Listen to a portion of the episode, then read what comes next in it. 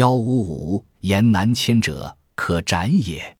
明朝行政机构的主要负责人以及最精锐的野战部队，一瞬间都葬送在土木铺的荒地里。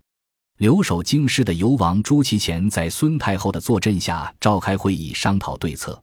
结果大臣们刚到，就巨哭于朝，不知所为。日后南宫复辟的核心人物徐有贞，此时还叫徐礼，他第一个发言，却讲什么天数有变，必须南迁。这时于谦瞪着徐礼厉声说：“言南迁者，可斩也。”于谦力陈：“北京城乃天下根本。”一旦迁都，则大势去矣，一统江山的大名就要变南宋了。于谦一锤定音，在危难时刻升任兵部尚书。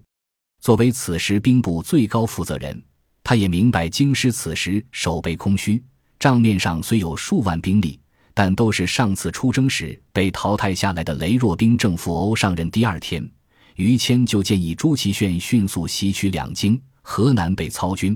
山东及南京沿海被倭军，江北及北京诸府运两军。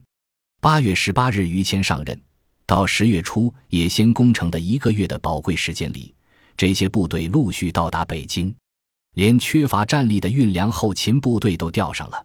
于谦此时已经将一切筹码都押上了。